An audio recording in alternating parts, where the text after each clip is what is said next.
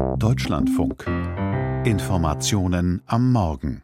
Unternehmen in der Europäischen Union können künftig einfacher mit Steuergeld unterstützt werden. Damit reagiert die EU-Kommission auf Subventionsprogramme von Staaten wie den USA und China. Die Ankündigung wurde wohl nicht zufällig gestern veröffentlicht, denn heute reist Kommissionspräsidentin Ursula von der Leyen zu Handelsgesprächen nach Washington. Klaus Reimer berichtet. Das Timing ist sicher kein Zufall. Unmittelbar vor den Gesprächen von Ursula von der Leyen im Weißen Haus wird die EU-Kommission konkret. Angesichts der milliardenschweren Förderprogramme in den USA versucht Brüssel seit Monaten den Schaden für Unternehmen in der EU zu minimieren. Mit den gestern Nachmittag präsentierten Details zur Lockerung von staatlichen Beihilfen, beispielsweise für Batteriehersteller, die Wind- und Solarindustrie oder die Produktion von Wärmepumpen, zeigt die EU, dass sie eigene Möglichkeiten hat und diese nutzen will. Gut so, sagt die Vorsitzende im Binnenmarktausschuss des Europäischen Parlaments, Anna Cavazzini von den Grünen, zum Deutschlandfunk. Das Europäische Parlament hatte gefordert, dass es einerseits eine Flexibilisierung des Beihilferechtes gibt, aber sehr stark konzentriert auf grüne Industrien. Und das hat die Kommission vorgelegt und das ist auf jeden Fall gut so. Die staatliche Unterstützung kann durch Beihilfe oder alternativ durch Steuergutschriften erfolgen. Das steuerliche Instrument wird mit einem zusätzlichen 5%-Bonus versehen.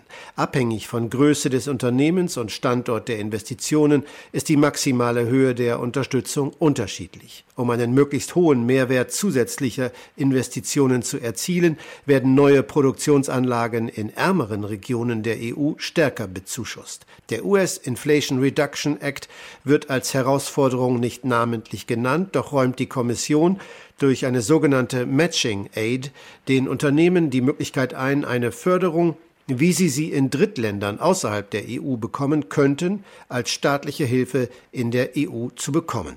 Das Beihilferecht war bislang zu starr, urteilt Markus Ferber, CSU, Sprecher der EVP-Fraktion im Wirtschaftsausschuss des Europäischen Parlaments. Nun laufe man Gefahr, ins andere Extrem zu verfallen.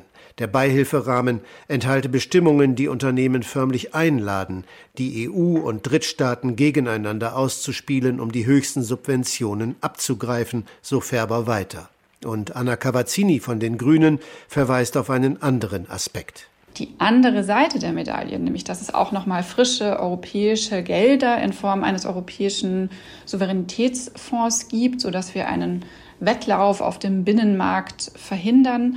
Da muss die Kommission noch liefern, denn wir brauchen beide Seiten der Medaille, um eine adäquate Antwort auf den Inflation Reduction Act zu geben. Die jetzt möglichen massiven Beihilfen sind zeitlich begrenzt und müssen bis Ende 2025 beantragt sein. Die Auszahlung darf sich auf Jahre darüber hinaus verteilen.